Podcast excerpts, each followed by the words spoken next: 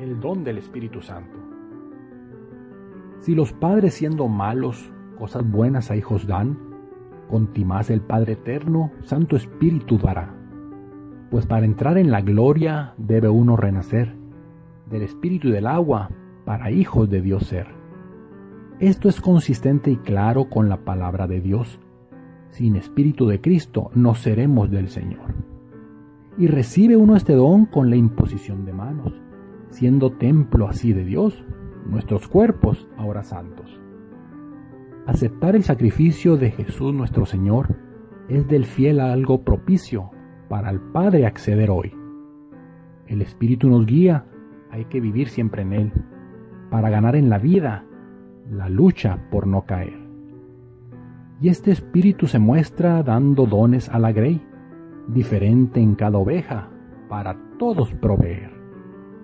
La promesa es para todos, que al espíritu tener, resucitar estos cuerpos por el Padre y para Él.